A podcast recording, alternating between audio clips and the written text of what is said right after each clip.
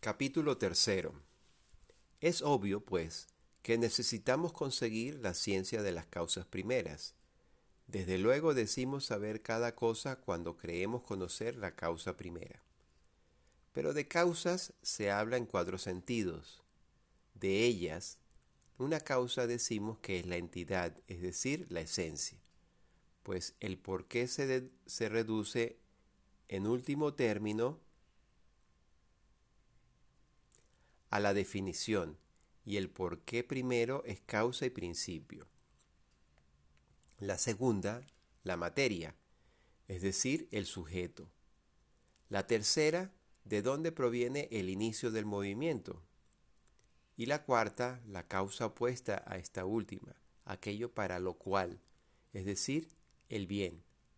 Este es, desde luego, el fin a que tienden la generación y el movimiento y aunque sobre ellas hemos tratado suficientemente en la física, tomaremos con todo en consideración a los que antes que nosotros se acercaron a investigar las cosas que son y filosofaron acerca de la verdad. Es evidente que también ellos proponen ciertos principios y causas. Al ir a ellos sacaremos sin duda algún provecho para el proceso de la investigación de ahora pues o bien descubriremos algún otro género de causa, o bien aumentará nuestra, nuestra certeza acerca de las recién enumeradas. Comentario 1. Bueno, eh, como pueden ver, aquí ya está eh, formulada la teoría de las cuatro causas. Eh, sin embargo, esto es un, tema que a pesar que parece corto, es un tema que se extiende y lo vamos a ver en varias partes. Eh, vamos a, en este caso, eh, ayudarnos en, la lectura de este texto con algunas referencias. Ya viene en el aparato crítico, ya vienen otras, en otras con, otras, con otras referencias. ¿no? Eh, para poder eh, adentrarnos en esto. En primer lugar, eh, Aristóteles habla, ¿verdad? como venía anteriormente diciendo, que la sabiduría es el conocimiento de las causas primeras. Entonces, aquí afirma, ¿verdad?, que necesitamos conseguir la ciencia de las causas primeras. Para poder saber de cada cosa es necesario saber la causa primera. A eso es que se dedica la Sofía, la filosofía según Aristóteles. Las causas, ¿verdad? Él las enumera como cuatro. Son cuatro de ellas. La primera es, vamos a enumerarlas, así como las, eh, las, enumera él, pero eh, de manera sintética. La primera es la, la, causa referida a la esencia, o podríamos llamar la causa esencial. La segunda, la referida a la materia, o la causa material. La tercera está referida al movimiento. Entonces sería la causa motriz. Y la cuarta es la causa hacia dónde está dirigido el movimiento. Se llamaría entonces la causa final. Esas son las cuatro. Pero es importante en este momento poder eh, entrar un poco en detalle sobre la terminología sobre las palabras que utiliza Aristóteles, eh, porque es, bueno, sumamente importante. Entonces haremos referencias a los términos griegos y a sus traducciones. En el, en el pie de página, empezando con la primera causa, que está referida a la esencia, esta palabra esencia, pues es, es nos, nos, viene al castellano vía el latín. Entonces, este, Pero está también, fíjense que eh, ahí habla de entidad también, ¿no? Porque bueno, es un, es una, es un término que tiene una cierta ambigüedad. En, en, el pie de página, ¿verdad? En el número 13, en la cita número 13, eh, dice así, la entidad, es decir, la esencia, o sea, es, la, eh, es una cita de, eh, de Aristóteles. O sea, entidad y esencia son la misma cosa. Y ahí está la, el, el, em, el término, bueno, la frase en griego, ¿no? Ten ousian kai toti en einai. Einai es la palabra griega para causa y lo vamos a ver repetida muchísimas veces. Aquí este, la cita eh, habla de, de, como es un justificativo de, de por qué él está utilizando esos términos, ¿verdad? Y en qué sentido los está utilizando.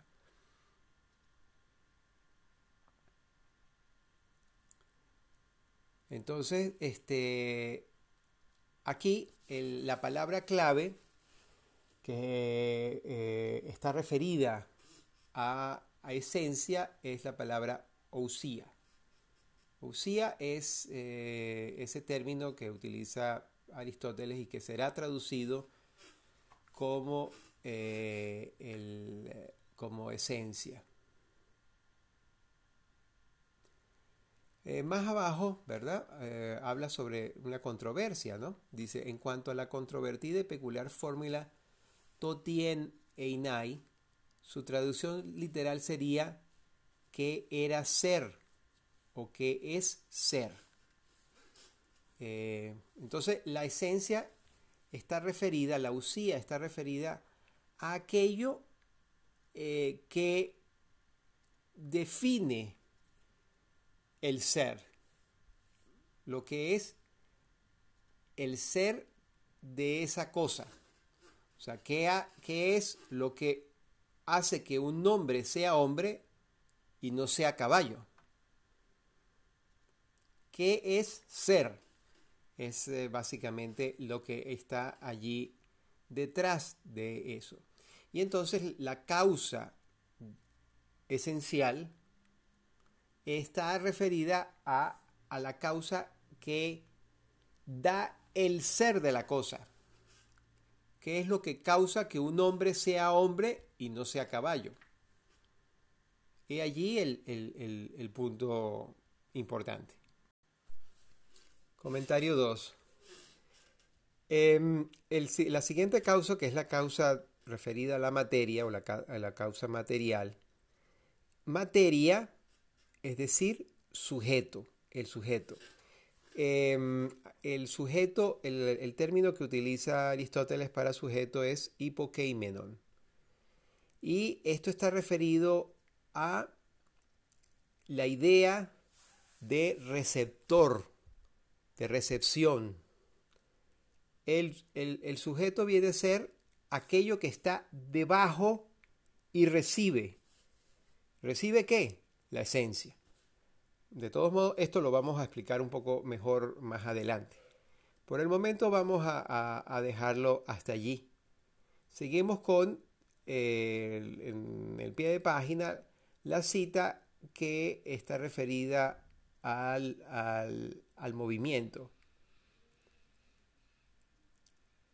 Dice así, aquello de donde proviene el inicio del movimiento. Esa es la frase que utiliza eh, Aristóteles. Esta, eh, ahí se nos señala, y es lo que hemos escuchado, de que a, esta causa se, le ha llamado tradicionalmente la causa eficiente. Eh, es, y es la referida a la, aquella que está, que pone en movimiento las cosas. Entonces, eh, está eh, la, causa, la causa motriz o la causa eficiente es aquella que hace que la, cosa se ponga en movimiento. ¿Y se pone en movimiento para qué? Y ahí viene la cuarta causa, que es la causa final. ¿Hacia dónde va dirigido el movimiento? Vemos la cita. Aquello para lo cual. O-N-K. Es lo que se ha traducido eh, como fin. La palabra griega para fin es telos. ¿Ok? De donde viene teología o teleología. O sea, aquella ciencia que se encarga de los del fin o de los fines. Entonces, este, esta, esta, este término, esta causa, es la opuesta a la anterior, o viene a ser en todo caso el complemento de la anterior.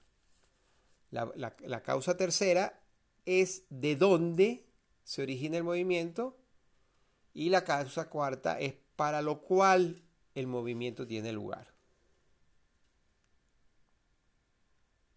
Por eso también se le llama causa final. Final en cuanto a que tiene un fin hacia donde va dirigido. Comentario 3.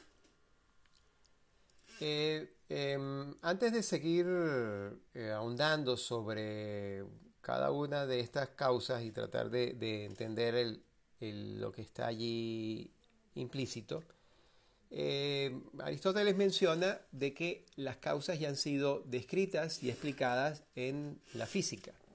Entonces eh, voy a leerles del libro 2 de la física qué es lo que eh, Aristóteles explicó y dijo sobre las causas. Entonces leo y dice así. Pues bien, en un sentido se llama causa aquello a partir de lo cual se origina algo permaneciendo presente. Así, el bronce de una estatua, la plata de una copa y sus géneros respectivos.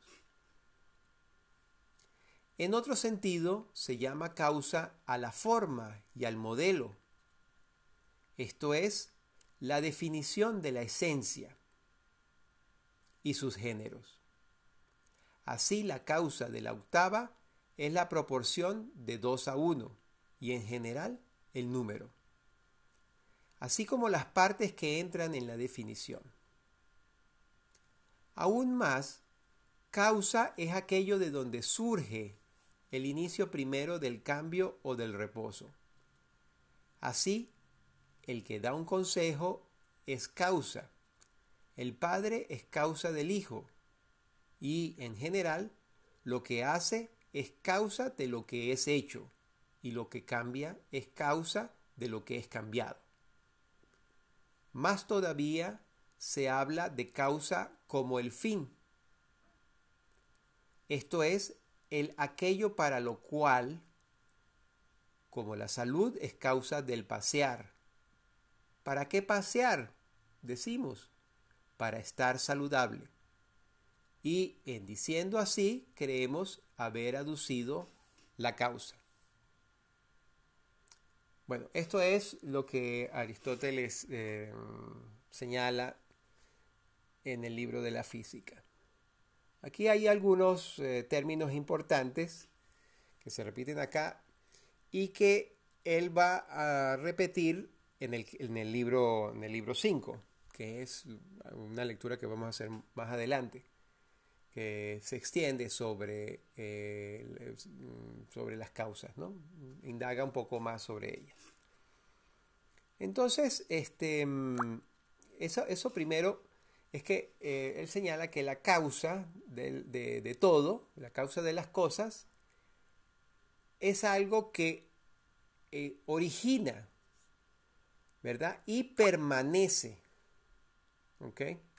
No es algo que eh, simplemente aparece y desaparece, sino que ella está presente en aquello que se manifiesta. el ejemplo, por ejemplo, del bronce, de una estatua. Una estatua está hecha de bronce. El bronce origina la estatua y permanece en la estatua. Y así sucesivamente. Entonces, aquí viene a hablar de la causa eh, de la causa eh, y, de, la, la primera causa que es aquella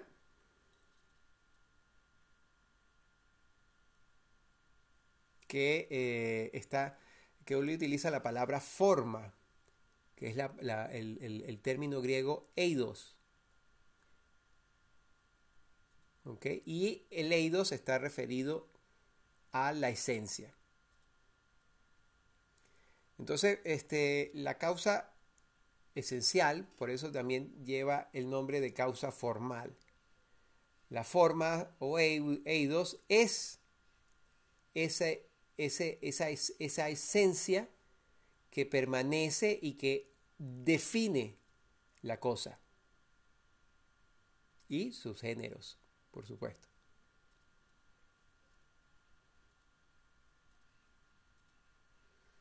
¿Ok? Entonces, bueno, eso está allí presente en, en, la física. Luego, sobre el movimiento, ¿verdad? El, el donde surge el movimiento, el inicio primero del cambio. Es decir, toda, toda cosa que está en movimiento, ya bien sea un objeto físico que se está moviendo en el espacio, o, una persona que se está desarrollando, o un, objeto, eh, objeto celeste que eh, recorre el firmamento, tiene una causa, tiene un, origen de ese movimiento. El padre es causa del hijo. Es, ah, da, ese ejemplo. Y así sucesivamente.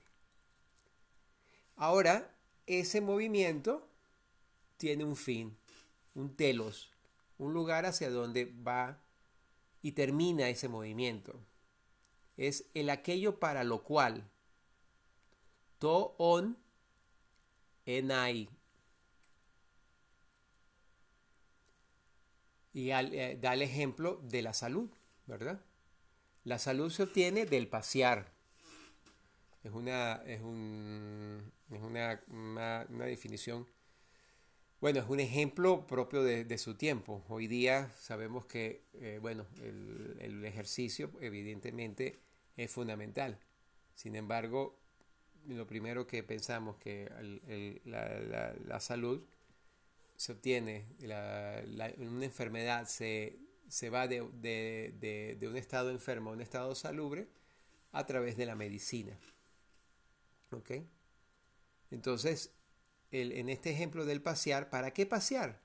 Para estar saludable. ¿Ok? Entonces, eh, eh, por eso se llama causa final. Porque define el objeto o fin para lo cual se mueve el objeto. Comentario 4. Volvamos entonces a la, a la, a la redacción de Aristóteles en, en, la metafísica sobre estas cuatro causas y eh, ahondando sobre cada uno de los términos que, que está allí presente. Entonces, esta, la primera causa es la sustancia. ¿Ok? El qué era ser. Está referido al ser de la cosa. Por eso, la palabra esencia, nosotros la comprendemos muy bien. ¿Ok? ¿Por qué? Porque es esencia, es aquello que define algo. Entonces, el, término que, utiliza em, Aristóteles es qué era ser. eh, eh, eso está eh, vuelvo a repetir, aquí, por ejemplo, en, esta, en este tratar de, como, algunos han, señalado, el, pensar, la reflexión filosófica es una especie de rumiar, así como, los, como las vacas rumean, masticar algo varias veces y decirlo hasta, hasta de alguna manera aprender lo, que, lo que se quiere, ¿no? Entonces, este qué era ser eh, está referido a, esa, a, esa, a ese término que llamamos esencia. Pero quisiera aquí traer eh, tal vez la, la controversia de la palabra usada en la física que es forma o eidos. Aquí no lo utiliza en, este, en, el, en la redacción de la metafísica. Sin embargo, está allí presente. Y en, las, en, los comentarios y en, en el modo de, de, de, comprender esto, forma, es decir, el eidos, ¿se acuerdan la idea en Platón? Forma se equipara con esencia. Einai, eh, que es, eh, está referido al ser. Esencia viene de ser, el ser siendo. ¿Ok? Y entonces, el porqué de ese ser siendo. Ahí está el, ejemplo que me acuerdo muy claro de, de mis cursos de filosofía, donde el profesor Plinio Negrete nos explicaba eso para, y lo repetía muchas veces para que nosotros pudiésemos comprender esto de la esencia. ¿Qué es lo que hace que un hombre sea hombre y no sea caballo? O sea, es esa humanidad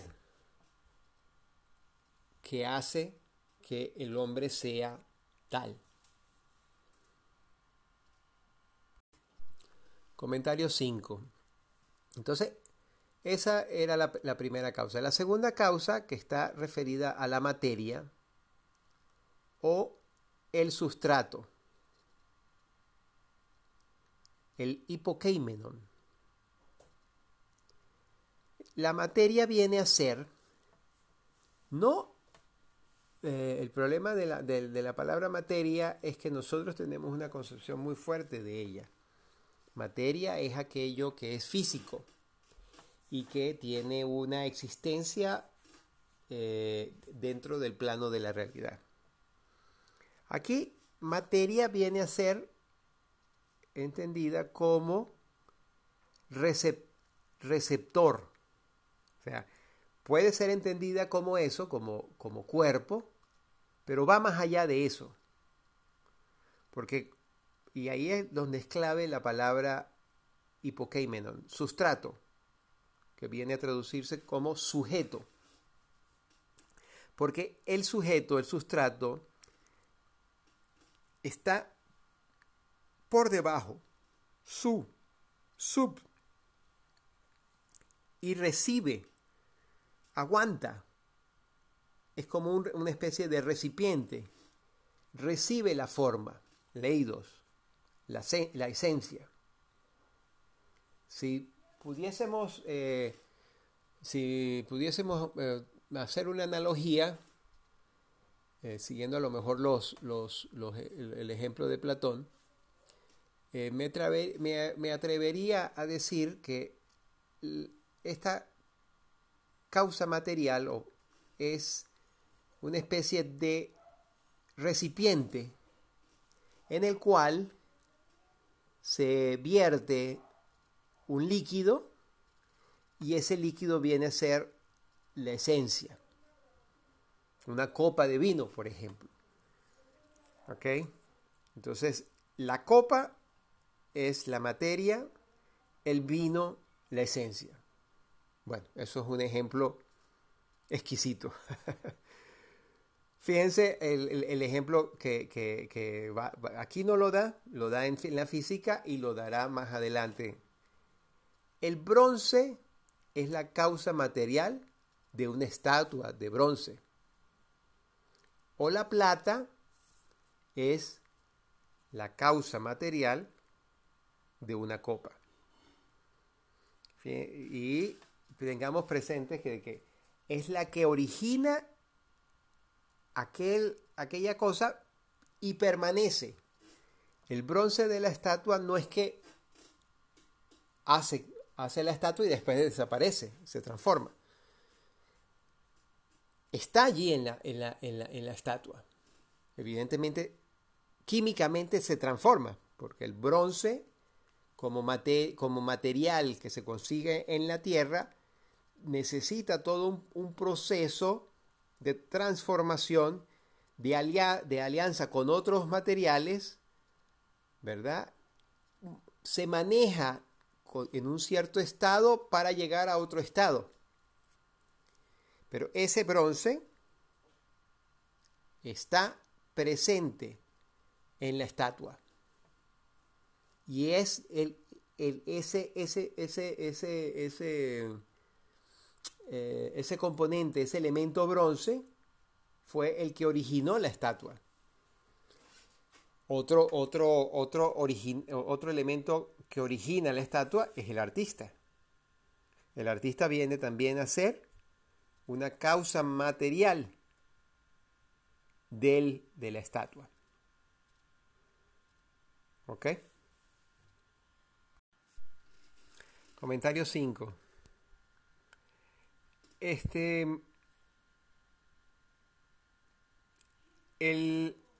las siguientes causas, la causa. La, causa 3 y la causa cuarta, yo creo que son más, más, fáciles de entender. Eh, porque tienen unos, unos referentes físicos que los podemos ver con mayor claridad. Los otros dos son más ontológicos y, están eh, tienen un grado de abstracción que necesitamos eh, hacer un esfuerzo para llegar a ellos. ¿no? las causas eh, tercera y cuarta las podemos ver y por eso se pueden entender con mayor facilidad. A la causa motriz también se le ha llamado causa eficiente, como ya había dicho anteriormente. Es el principio del movimiento. Es lo que hace que algo pase de una situación o de un estado a otra o a otro eh, a otro estado o a otra situación diferente. El ejemplo que se da es el, el padre. El padre es la causa eficiente o la causa motriz del hijo.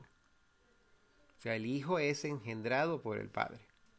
Allí hay fíjense que hay en, ese, en, esa, en ese ejemplo generacional hay un movimiento. Un movimiento que tarda muchos años para desarrollarse. Si lo vemos con un objeto, ¿verdad? Una pelota que se está moviendo en el, en el espacio, ¿qué es lo que originó esa pelota? Bueno, si es una pelota de fútbol, es, es la patada del futbolista. Si es una pelota de béisbol, es el batazo que hace que se mueva. Ese movimiento va a tener el fin o lo que llama eh, Aristóteles bien, el bien. Es hacia dónde está dirigido el movimiento y está dirigido, está, está, está, es como una especie de atractivo o destino hacia lo cual se mueve el, movimiento, pero tiene una condición de estabilidad, porque es allí donde el movimiento cesará. Deja, dejará de moverse. El hijo, ¿verdad? En el ejemplo del, del padre, el hijo ¿verdad? Cuando él se está moviendo, tendrá, o sea, el, movimiento de padre e hijo, eh, vamos, a, vamos a, pensar mejor, en ese movimiento de padre e hijo, ¿verdad? El hijo viene a ser la causa final del padre, de ser padre. Y el ser padre deja de moverse en el hijo. En el caso de la pelota, cuando un, balón de fútbol es pateado por un futbolista, esa pelota, ese balón, tendrá un fin en donde llegue a reposar. En un partido de fútbol, bueno, tiene muchos fines.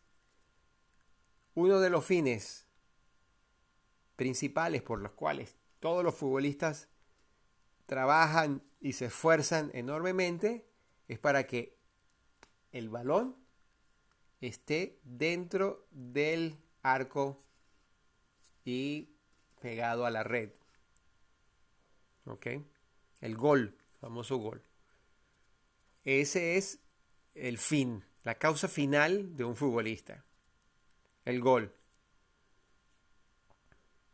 Sin embargo, dentro de, un partido de fútbol existe una causa final que es mucho más eh, evidente que, el, gol, que es el final del partido, cuando se cumplen los, los 90 minutos de, de juego, al finalizar. El pitazo y el balón se detiene, se acabó el partido. Ese es el fin, ese es el bien hacia donde, están, hacia donde está dirigido el movimiento. Continuando con la lectura del eh, tercer capítulo del libro Alfa, Aristóteles prosigue. De los, de los que primero filosofaron, la mayoría pensaron que los únicos principios de todas las cosas son de naturaleza material. Y es que aquello de lo cual están constituidas todas las cosas que son, y a partir de lo cual primeramente se generan y en lo cual últimamente se descomponen, permaneciendo la entidad por más que ésta cambie en sus cualidades. Eso dicen que es el elemento, y eso el principio de las cosas que son. Y de ahí que piensen que nada se genera ni se destruye, puesto que tal naturaleza se conserva siempre, al igual que tampoco decimos que Sócrates se hace en sentido absoluto cuando se hace hermoso o músico, ni que se destruye cuando pierde tales disposiciones, ya que el sujeto, el mismo Sócrates, permanece. Del mismo modo, tampoco podrá decirse respecto de ninguna otra cosa, pues siempre hay alguna naturaleza, sea una o más de una, a partir de la cual se genera lo demás, conservándose aquella.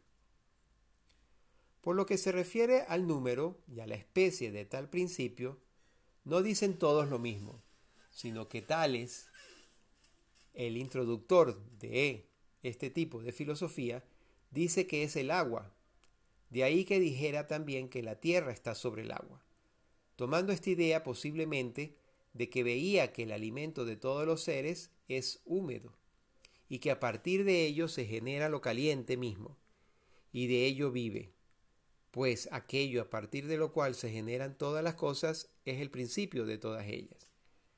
Tomando, pues, tal idea de esto, y también de que las semillas de todas las cosas son de naturaleza húmeda, y que el agua es, a su vez, el principio de la naturaleza de las cosas húmedas. Hay por lo demás quienes piensan que también los más antiguos, los que teologizaron por vez primera y mucho antes de la generación actual, tuvieron una idea así se acerca de la naturaleza. En efecto, hicieron progenitores de todas las cosas a océanos y tetis, y dijeron que los dioses juran por el agua la llamada estigia, por ellos los poetas. Ahora bien, lo más antiguo es lo más digno de estima, y lo más digno de estima es, a su vez, aquello por lo cual se jura. No obstante, no está nada claro si esta opinión acerca de la naturaleza es efectivamente primitiva y antigua. En todo caso, de tales se dice que se manifestó de este modo acerca de la causa primera. Desde luego nadie pretenderá colocar entre estos a Hipón, dada la vulgaridad de su pensamiento. Anaxímenes y Diógenes afirman que el aire es anterior al agua y que entre los cuerpos simples es, él es principio por antonomasia. Por su parte, Hipaso el Metapontino y Heráclito el Efestio afirman que lo que, lo, que lo es el fuego. Perdón. Y Empédocles, a su vez, añadiendo la tierra como cuarto a los ya mencionados, afirma que lo son los cuatro y que éstos efectivamente permanecen siempre y no se generan a no ser por aglomeración y escasez, cuando se reúnen formando una unidad y se separan de la unidad que formaban. Anaxágoras, el clasomenio, que es anterior a este último en cuanto a edad, pero posterior a él en cuanto a obras, afirma, en fin, que los principios son infinitos. En suma, viene a decir que todos los cuerpos homeoméricos, como el agua o el fuego, se generan y destruyen únicamente por reunión y separación, pero que en ningún otro sentido se generan o destruyen, sino que, antes bien, permanecen eternos. Comentario 1. En esta sección, eh, mm, Aristóteles demarca lo que va a, una, eh, una, va a desarrollar una metodología para verificar, lo mismo lo decía, para verificar esta, la, la, la, la, hipótesis de las cuatro de las cuatro causas. Y es una verificación histórica.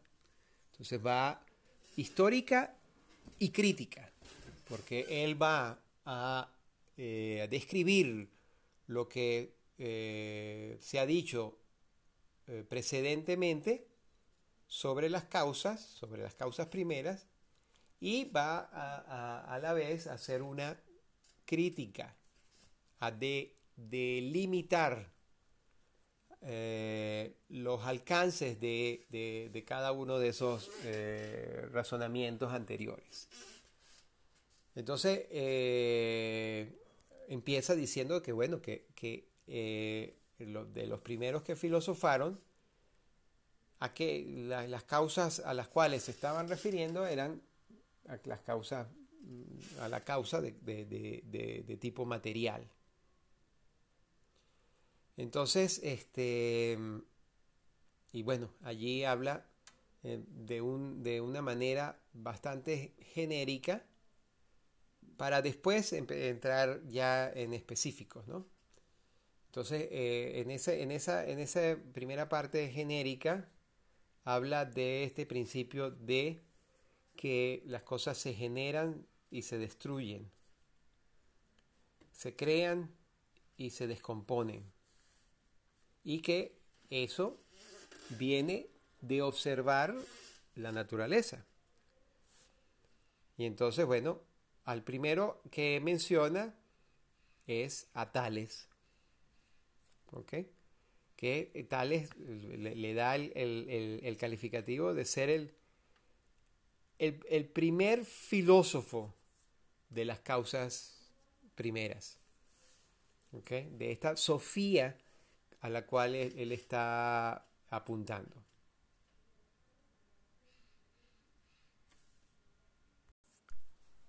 Comentario 2. No vamos a entrar en explicación sobre eh, estos eh, filósofos presocráticos, ¿no? porque eh, la idea es simplemente seguir el, camino que nos está indicando Aristóteles, pero no, no vamos a hacer una historia de la filosofía presocrática. Vamos a entender el porqué de esa historia. es lo que nos, nos, interesa. Entonces, bueno, tales, tales y, el principio del agua.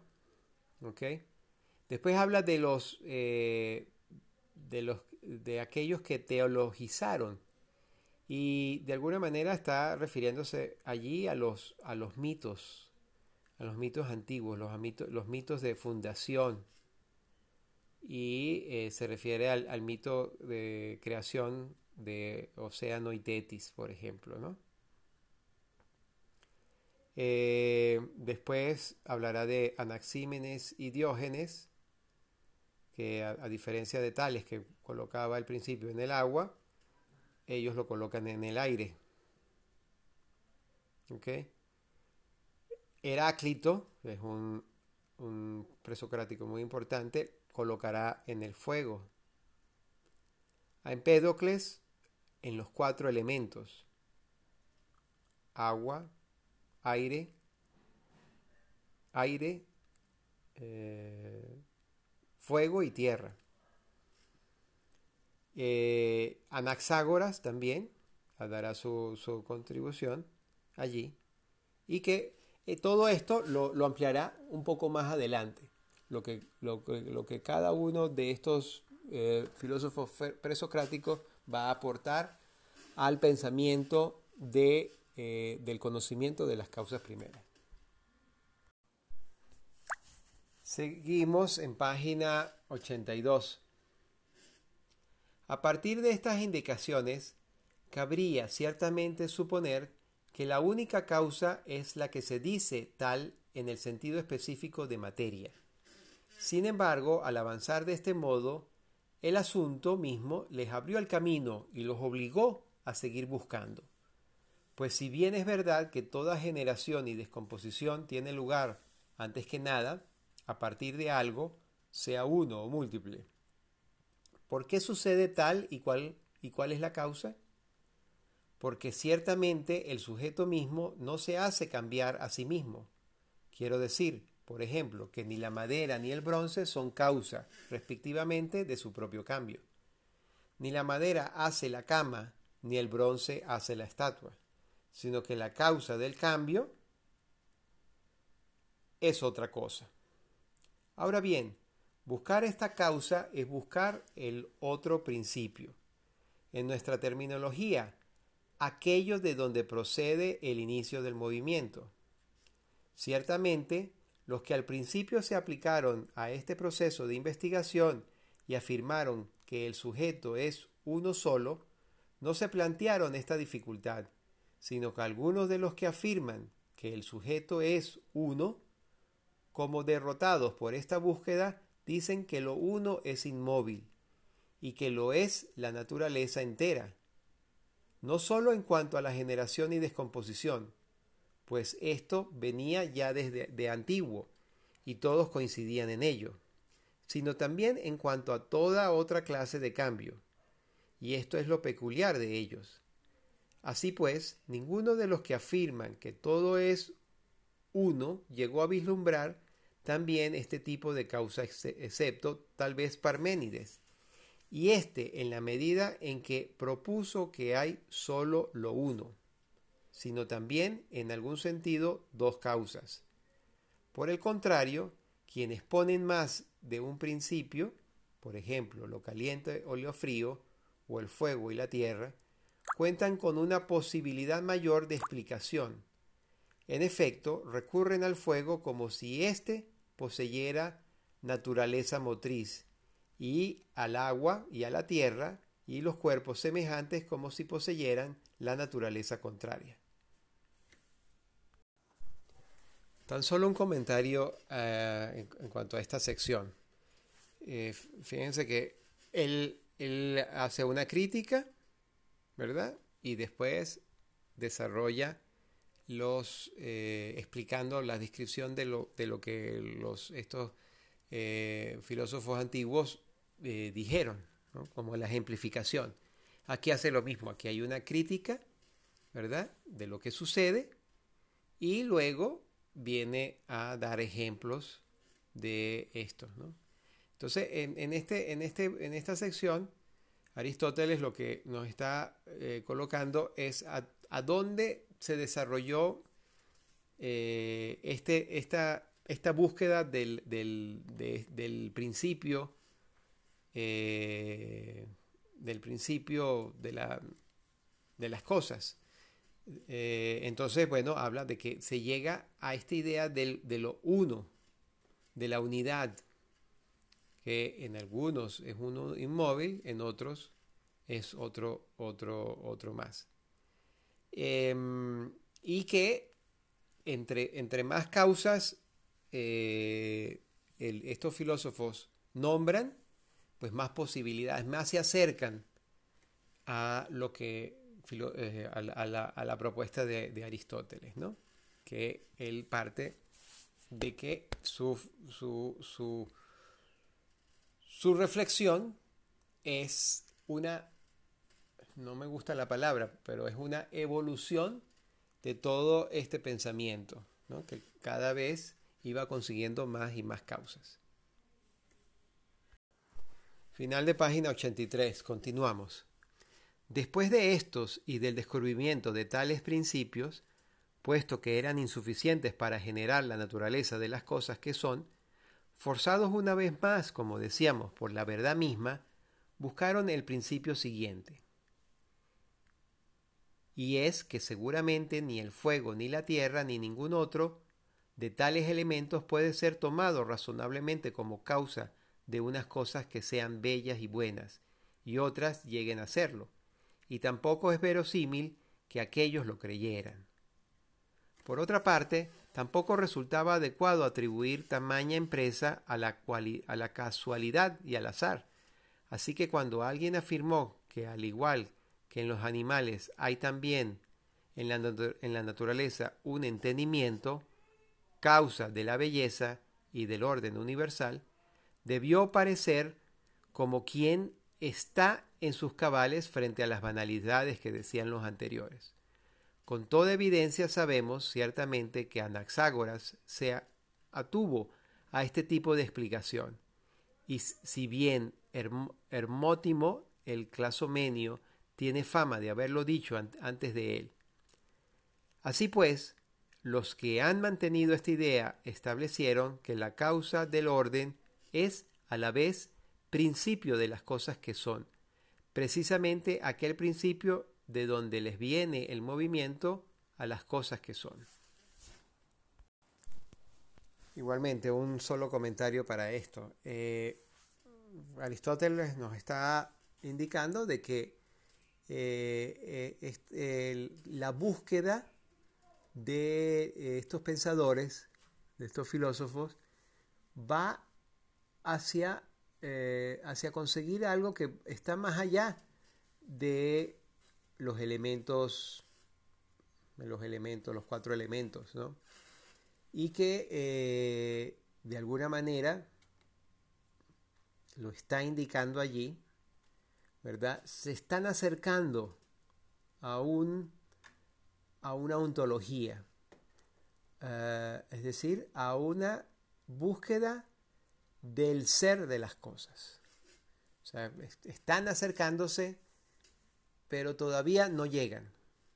Es lo que de alguna manera nos está, está, diciendo eh, Aristóteles. Y cómo en ese, en, ese procede, en ese procedimiento, el que llega a un punto ve que lo anteriormente dicho sobre eso es considerable, es importante. Sin embargo, es visto como algo hasta él habla de banalidad, es algo banal, es algo superficial. Y que el punto a donde se ha llegado es un punto más allá, más, más lejos, eh, más, más alto de, de, donde se estaba anteriormente. Entonces hay, igualmente hay un, hay un, hay un, hay un proceso evolutivo de desarrollo donde las cosas se van superando hasta llegar a otro punto y, es donde él se está ubicado. Los siguientes este, capítulos de, de este libro ¿verdad? serán dedicados a los diferentes eh, filósofos. Nosotros leeremos solamente algunos eh, que nos interesan.